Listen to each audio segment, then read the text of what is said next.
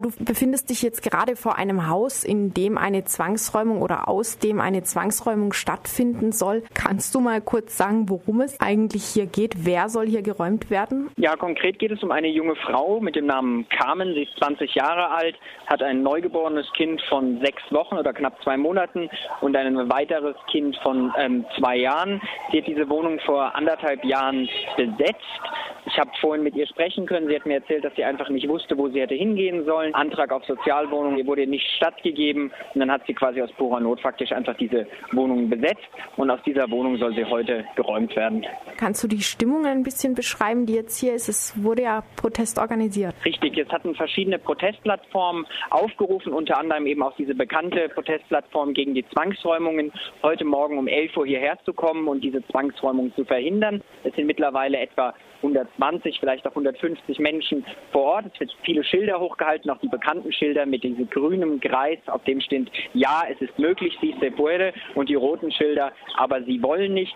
Die Stimmung ist insgesamt recht kämpferisch. Es werden sehr viele Sprechchöre gerufen, also sie retten die Banken, aber nicht die Arbeiterinnen. Es gibt viele Häuser äh, ohne, ohne Leute, aber viele Leute ohne Wohnungen. Es werden auch sehr viele Sprechchöre gegen die Regierung ausgerufen und insgesamt die, sind die Leute sehr unzufrieden. Und was vielleicht ganz auffällig ist, ist einfach, wer sich an diesen Protesten beteiligt. Denn es ist mitnichten so, dass sich hier vor allem Jugendliche oder junge Demonstrierende versammeln, sondern dass es einmal quer durch alle Altersschichten durch ist und eine sehr bunt gemischte Bevölkerung, also beispielsweise auch sehr viele ältere Frauen und ältere Männer, die hier sind und ganz wesentlich mit den Sprechchören ähm, ja, auf sich aufmerksam machen. Im Ausland zumindest Aufmerksamkeit erregt haben ja vor allem die Zwangsräumungen, die von Banken veranlasst wurden gegen verschuldete Mieterinnen und Mieter.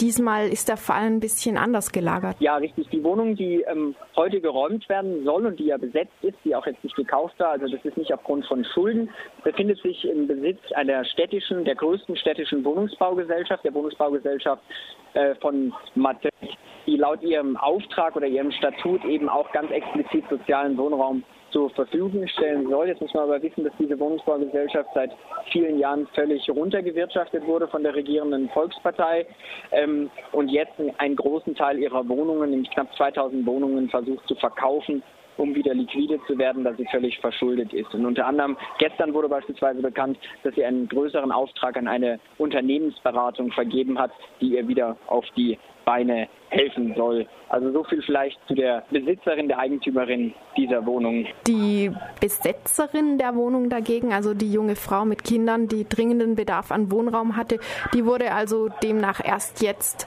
rausgeschmissen, wo plötzlich äh, Profitinteressen für die städtische Wohnbaugesellschaft mehr im Vordergrund stehen. Ist das ein Argument, das auch die Protestierenden hier jetzt stark machen oder wie begründen Sie Ihren Protest? Man muss sagen, dass an, anfangs waren diese Proteste ja vor allem aufgrund von Leuten, die ihre Schulden, also ihre Zinsen nicht mehr bezahlen könnte. Deswegen ist es vielleicht auch ganz interessant, dass sich diese Mobilisierung mittlerweile weit ausgedehnt hat und diese Solidarität jetzt auch die ähm, Frau hier trifft, die ja faktisch quasi eine Wohnung besetzt hat und nicht ähm, aufgrund von nicht zahlen können Bankschulden aus ihrer Wohnung rausgeworfen hat.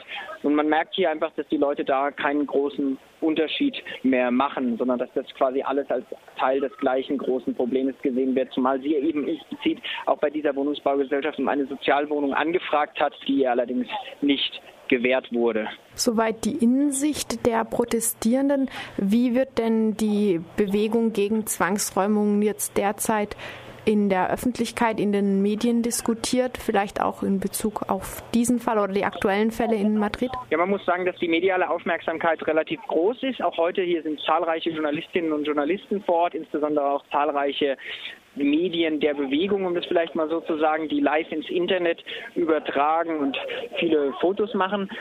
Und ansonsten ist es in Spanien nach wie vor Thema. In Andalusien zum Beispiel, wo ja die Zentralregierung etwas vorangeschritten ist mit einem eigenen Gesetz, ist jetzt diese Woche zum ersten Mal eine Bank in Anführungszeichen enteignet worden. Also eine Wohnung einer Bank. Für drei Jahre darf da eine Frau, die ihre Schulden nicht bezahlen kann, nun weiter, sicher weiter in der Wohnung wohnen. Ansonsten ein wenig Aufmerksamkeit hat natürlich auch erregt, dass in dem neuen Amnesty-Jahresbericht, der diese Woche rausgekommen ist, insbesondere auch ähm, die Wohnungssituation in Spanien kritisiert wird und gesagt wird, dass das in der Verfassung garantierte Recht auf Wohnung eben faktisch juristisch nicht, juristisch nicht durchsetzbar ist und man hier Maßnahmen ergriffen hat, ohne quasi, also nur im Interesse, faktisch ohne auf die Auswirkungen auf die einfache Bevölkerung zu achten. Auch bei Human Rights Watch hat diese Woche auch kritisiert, eben diese Kriminalisierung von sozialen Protesten, insbesondere auch von Seiten der Regierungspartei, wo Leute schnell mal auch als Nazis und dergleichen mehr ähm, bezeichnet wurden. Das heißt, dieses Thema bleibt aktuell, es bleibt aber insbesondere auch deshalb aktuell, weil zumindest in Madrid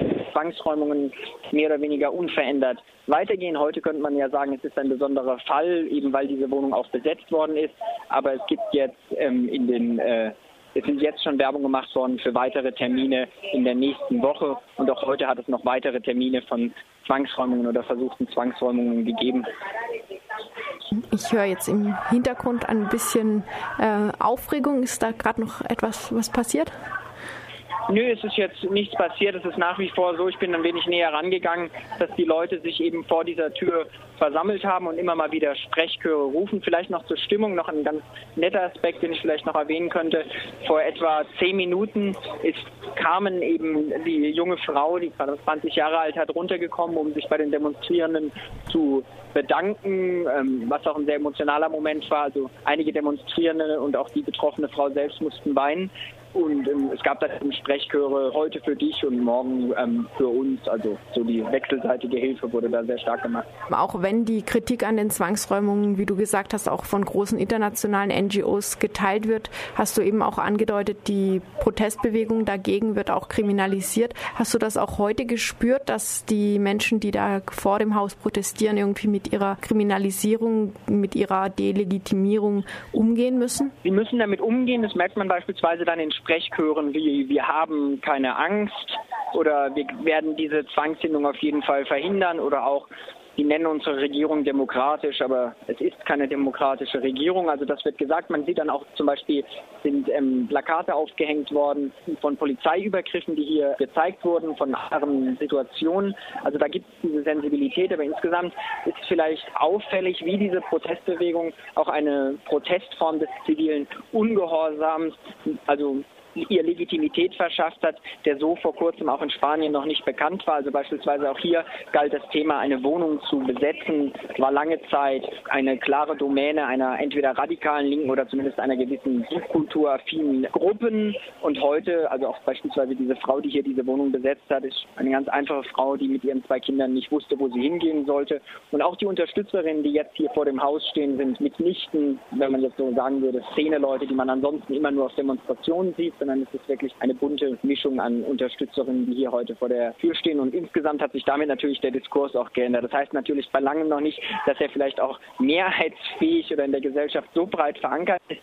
Aber es hat sich, würde ich sagen, einiges geändert in Bezug darauf, dass es eben als legitim angesehen wird, dass die Leute auch Wohnungen besetzen. Zumal in Spanien muss man ja wissen, der Leerstand extrem ist und trotz dieses krassen Leerstands ja, es ja die Zahlen gab von über 400.000 Zwangsräumungen seit Ausbruch der Krise.